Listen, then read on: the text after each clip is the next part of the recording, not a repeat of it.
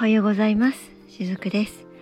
えー、4月7日木曜日。今日も配信してまいります。さて、えー、昨日までお話ししてきました。その自己表現とか自己解放ですね。これに必要な大切なことは、えー、感情を感じることですっていうようなお話をしてきました。でこの感じるって、えー、ポジティブなことも感じるけれども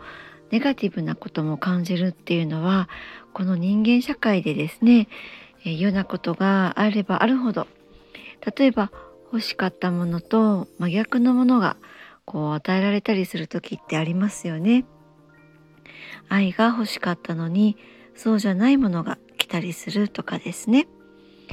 でそうすると、まあ、それに慣れようとして結果もう感じたくないって言って、えー、ハートを閉じちゃうっていうことがあります。要するに感じもしない感じればまた傷つくって分かってるから感じない方が自分を守れるからなんですね。なのでそういう感じられないっていう中に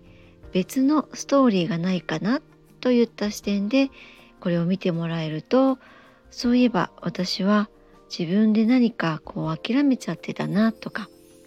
もうこんな感情を出したって無駄だと思ってたなとか今更出したとこで誰も分かってくれないよねみたいに思ってたなとかですね。そういうその感情自体じゃなくって出せなくなっちゃったことに対する、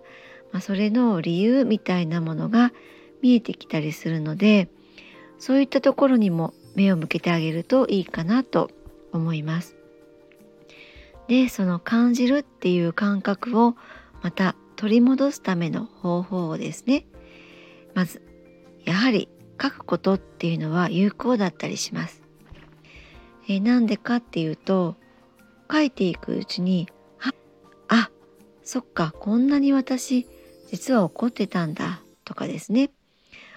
怒ってないって思ってたけど実はあったわみたいにこう見れてくるからなんですね。でその時にまざまざとその昔の記憶みたいな思いが、えー、その映画みたいに頭の中でもう一回再現してあげるんです、えー、再現ドラマみたいにしてですね見てあげればいいっていうのもあったりします、えー、そうそうするとそのリアルに頭の中に浮かんできた映像を、えー、まあ、その当時の記憶ですよね。その時に味わった感情がこう蘇ってきます。そしてその時に本当はこうしたかったんだっていうのをそこでですねこうエアーで付け加えてあげます。新しくその自分の、えー、理想とするバージョンで記憶を上書きしてあげるんですね。あの時私ひどい思いをして何も言い返すことができなかったみたいな時に、えー、その時に言いたかったこと全部その記憶の中にリアルにその時に出てきたセリフっていうのをそのままノートに書いてみたりしてもいいと思います。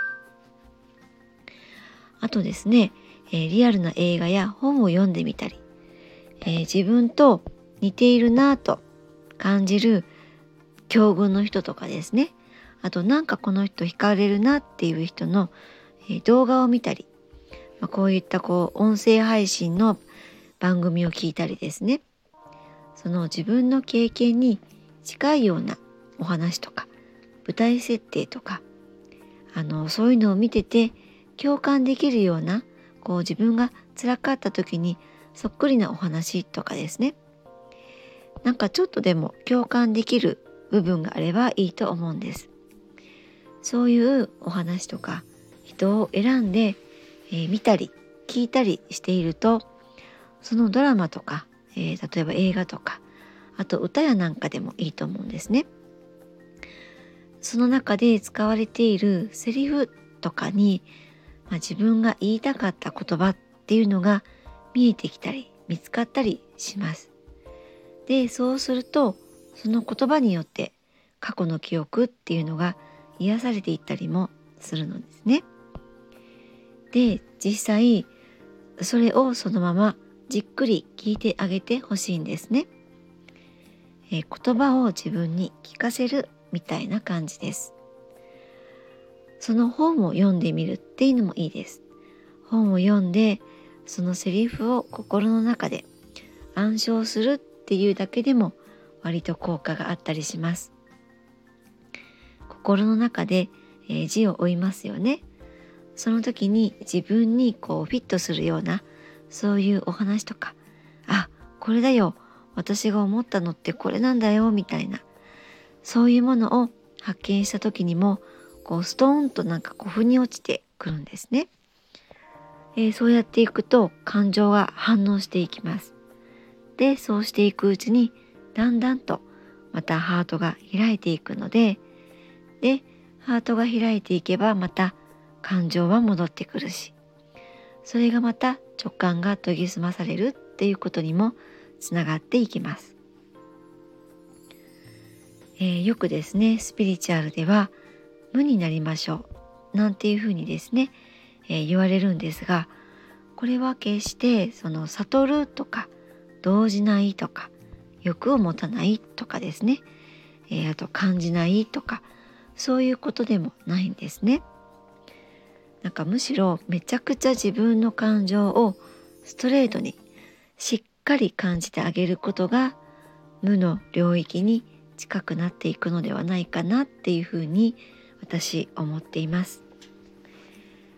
えー、考えるな感じろって言ってですね私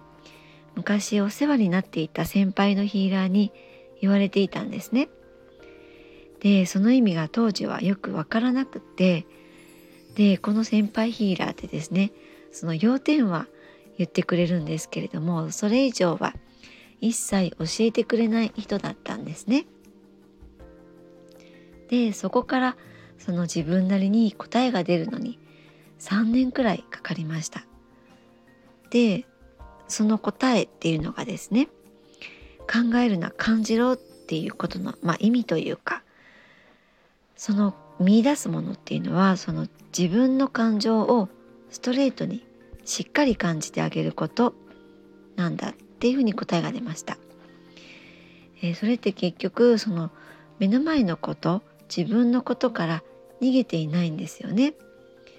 しっかり自分の感情を感じて受け止めてその感情に自分で責任を持ってじゃあ次どうするかって、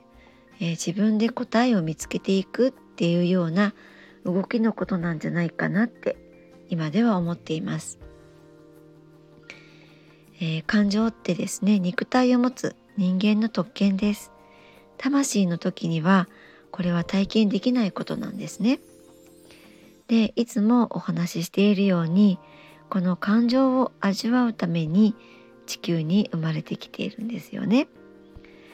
でもそうは言ってもやっぱりその自分にとってしんどい感情もあるわけですね。それらをどう扱っていくのかがスピリチュアリティだなって思っています。えー、ぜひその感情の解放のために今日お話ししたことも参考にしていただけたらと思います。今日も最後まで聞いてくださりありがとうございました。しずくでした。Thank you.